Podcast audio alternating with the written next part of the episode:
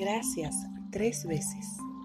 Cada vez que escribes o dices la palabra gracias tres veces, estás usando el número mágico de la creación. En lo holístico, un ser integral es cuerpo, mente y espíritu. En la Biblia, Dios es Padre, Hijo y Espíritu Santo. Las dimensiones del tiempo son pasado, presente y futuro. Los estados del agua son sólido, líquido y gaseoso. El universo tiene tres planos de manifestación, físico, mental y etérico.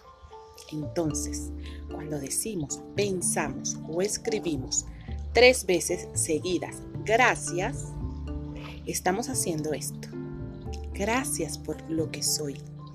Gracias por todo lo que tengo. Gracias por todo lo bueno que ahora fluye hacia mí. Gracias por escuchar Espacio Espiritual. Gracias. Gracias.